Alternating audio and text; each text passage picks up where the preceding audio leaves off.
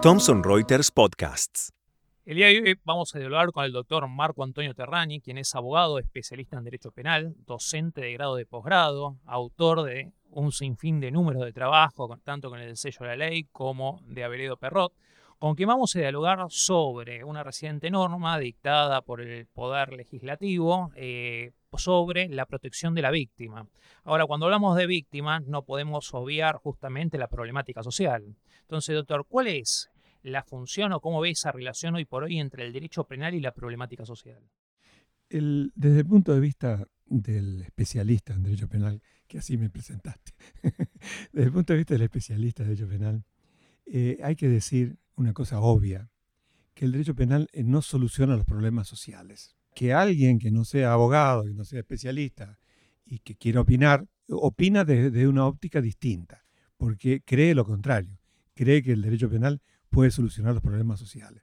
Y no es así, porque es, es tan elemental saber que en una disposición sobre el homicidio, el Código Penal dice, bueno, será castigado con reclusión o prisión de 8 a 25 años el que matare a otro. Recién va a aparecer el derecho penal cuando alguien mate a otro y tenga que aplicarle la pena. Pero eh, resulta que la gente en general, me refiero no solamente a la sociedad argentina, sino la gente en general está muy alarmada por lo que está ocurriendo con la convivencia. Es cada vez más difícil la convivencia. Los factores que influyen son variados y bueno, daría para mucho tiempo eh, mencionarlo. ¿Y cuáles son las, las tendencias contemporáneas en materia de derecho penal? Como abogado, recién me presentaste como abogado litigante, defensor particular, liberal, abogado liberal. Las tendencias actuales eh, no, no juegan en el sentido de las garantías constitucionales ni procesales, ni en la Argentina ni en el mundo. Porque recién hablaba del derecho penal que aparece después del hecho, pero hay, hay normas y hay tendencias en el derecho penal europeo, por ejemplo, norteamericano y argentino ahora, que tratan de anticipar las sanciones penales al hecho delictivo. Vos, abogado, es una especie de derecho penal administrativo, no penal. Entonces, eh, hay disposiciones que el Estado puede adoptar, pero que tienen como objetivo tratar de que no se cometan delitos. Entonces habría que hacer una separación entre el derecho penal y el derecho administrativo. Lo que el Estado tendría que hacer, y tiene que hacer, y en cierta forma lo hace en la medida de lo posible, es prevenir la comisión de delitos. Entonces estamos hablando, estamos mezclando materias. Estamos mezclando una materia de prevención con otra materia de represión. Está todo mezclado. Y hoy por hoy, digamos, usted puede ver, por lo que me está diciendo, que tanto la problemática social como la parte, las nuevas tendencias contemporáneas, que indudablemente va camino a esa división. Es así, es así. O debería ir hacia esa dirección. No debería, va. Para mí no debería ir, porque yo tengo la, la idea, la convicción que el derecho penal es un derecho penal de mínima intervención, mínima intervención. Y a partir de la Constitución Nacional es así. El derecho penal es de mínima intervención. O sea, es la última ratio, el último recurso que hay que recurrir cuando se, se está en una situación tan dramática como la que vive la Argentina y el mundo. Porque hay gente que no ha viajado y no sabe lo que pasa en el mundo. Yo tengo la suerte de viajar bastante y me doy cuenta de lo que pasa en el mundo. Eh, no solamente en el sentido jurídico, sino en el sentido social. Ahora, eh, justamente yendo a, la cuestión de la normativa nueva que tenemos en nuestro, plexo, en nuestro plexo legal, ¿cuál es la figura que se le da a la víctima, al querellante? El primer problema, si hablamos ya de la ley, es eh, definir el concepto de víctima. Porque mm, yo estoy seguro, y se ha visto en la prensa, se ha visto en los debates parlamentarios, que se piensa en una víctima, en una determinada víctima. Supongamos, víctima de delitos sexuales, o víctima de delito contra la vida, o víctima de delito contra la propiedad. Pero no son todas las víctimas. Si te fijas en el Código Penal, hay, por ejemplo, en el título 13, dice, delitos contra el orden económico y financiero. ¿Quién es la víctima de los delitos contra el orden económico y financiero? No es fácil encontrarlo.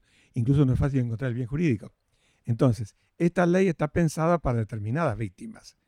Eh, las víctimas de, un atraco, eh, las víctimas de un homicidio, las familiares de la víctima de, un homicidio. Y bueno, en ese tipo de víctimas donde hay un, un contacto personal, en otros delitos no hay, no hay ese contacto. Entonces habría una relación despareja entre las características de las víctimas, dice usted. No despareja, sino que es imposible abarcar con esta idea de víctima a todos los sujetos pasivos de todos los delitos que tiene el Código Penal. Esa es la idea. Y en, esta, en este tipo de víctima a la que se refiere la norma, ¿se logra una mayor protección? Bueno, eh, acá, acá vienen aspectos de orden procesal, porque desde el punto de vista del derecho penal de fondo, digamos, el Código Penal y las leyes penales, eh, no ha cambiado nada. No ha cambiado nada. El Código Penal dice cuáles son los delitos y cuáles son las penas. Lo que cambia es el aspecto procesal. Esta ley trata de colaborar eh, con la víctima, de manera que la víctima tenga un papel eh, más importante que el que tiene en este momento. En el sentido de que pueda acceder al proceso penal, puede incluso interrogar a los testigos, puede ofrecer pruebas puede actuar como querellante eh, con la facilidad de que el Estado le podría otorgar conforme al texto aprobado, que es no tener que gastar en costas de un abogado que tenga que contratar para poder actuar en el proceso. Entonces, la idea es esa. La idea es que la víctima tenga mayor facilidad. Ahora, escucho y se me ocurre como línea de pensamiento, sería ese abogado que en realidad podría, digamos, le estaría prestando el Estado ante la imposibilidad económica del particular, ¿no cumpliría la misma función que un defensor o que un fiscal? Acá tenemos que entrar ya en la crítica de la ley, porque fíjate que efectivamente eh, hay un problema que quizás no tengamos tiempo de desarrollar, que es el problema federal. Si vos lees la ley, la ley está pensada en eh, ser una ley nacional y los institutos que crea son institutos locales. Por ejemplo, yo soy oriundo de Rafaela, Santa Fe. Al lado de mi casa, al lado de mi casa, a 30 metros de mi casa, hay una oficina de asistencia a la víctima que está funcionando ya hace varios años. Entonces, ¿qué agrega? ¿Qué agrega la ley sancionada a eso? En fin, eh, es un Claro, sí, sí, sí. sí. Y ahora, eh, ¿qué, qué grado, qué antecedentes tenemos a esta ley? Eh, los antecedentes, eh, acá me dijo al, al, abogado fundamentalmente, se está produciendo un fenómeno que a mí me llama la atención, pero que es irreversible. en, un momento, en un momento el derecho penal, pensemos en la antigua Roma y en la antigua Atenas, la antigua Grecia.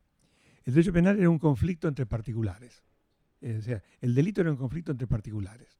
Incluso llegó hasta época más cercana, como la, Carolina en, Alemania, donde se resolvían algunos conflictos mediante el pago de una indemnización.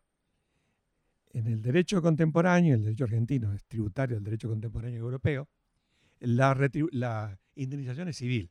Y en aquellos momentos aparecía la víctima reclamando al tribunal que se condenase y bueno, después se separó el derecho penal por un lado, el derecho civil por el otro. incluso si no tenemos tiempo, pero podríamos hablar de la relación entre el, Código Penal y el nuevo Código Civil, que es un tema muy interesante. Con todas estas innovaciones, se está volviendo, eh, no te digo privatizar, pero casi el derecho penal. Eh, con lo cual, eh, el papel que tenía el fiscal como representante de la sociedad, de la sociedad, no del Estado, sino de la sociedad. El papel que tenía el fiscal está siendo relegado, de cierta manera, con todas estas disposiciones, en favor del papel que puede tener la víctima como querellante o como testigo o como denunciante. Y bueno, en muchos institutos actuales del, Código Procesal, el Código Procesal de las provincias y de la nación y de la capital federal, Ah, no hay más capital federal ahora, ¿no? Es Ciudad Autónoma de Buenos Aires, no hay más capital federal. Bueno, la Ciudad Autónoma de Buenos Aires. Todos estos códigos, todos estos códigos eh, tienen disposiciones que llaman la atención, porque eh, colisionan con el Código Penal. Por ejemplo, el Código Penal dice, eh, son las acciones, todas las acciones son perseguibles de oficio, salvo las acciones dependientes de instancia privada y las acciones privadas. Pero resulta que ahora, con el principio de oportunidad, con el procedimiento abreviado, con la eh, composición, la composición tan antigua, la composición y con el, la conciliación, eh, prácticamente esas disposiciones eh, extinguen la acción penal contrariamente a lo que dice el Código de Fondo. Y la víctima en este, digamos, es lo que me está diciendo, con relación, digamos, vendría a actuar como. La víctima tiene un papel eh, muy importante si desea, ese es otro punto, si desea asumirlo. yo soy abogado, entre otros, no, no voy a decir mis clientes, pero tengo muchos casos en que eh, el hecho de plantear eh, penalmente el conflicto está dado por la intención de conseguir un acuerdo económico favorable. Si se traslada esto al ámbito penal, eh, también ocurre lo mismo. O sea, la víctima, en definitiva, ¿qué es lo que quiere? fundamentalmente, en, no digo en, porcentaje sería muy difícil, pero en, la mayoría de los casos lo que quiere es una compensación económica. En algunos casos la compensación económica no es suficiente porque piensa que tiene que tener una pena. O sea, así como provocó la muerte de alguien, él tiene que sufrir, sufrir en la cárcel. Entonces, eh, eh, la, la víctima puede asumir un rol muy activo y conseguir que efectivamente el victimario vaya a la cárcel. En fin. Doctor eh, Marco Antonio Terrani, muchas gracias por su exposición. No, por favor, es un gusto.